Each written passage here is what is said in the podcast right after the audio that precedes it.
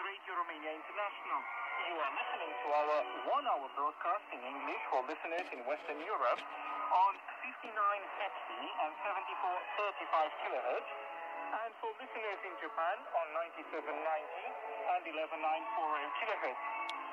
We can also be heard on the internet in WMA, MP3, and AAC plus format at www.rri.ro,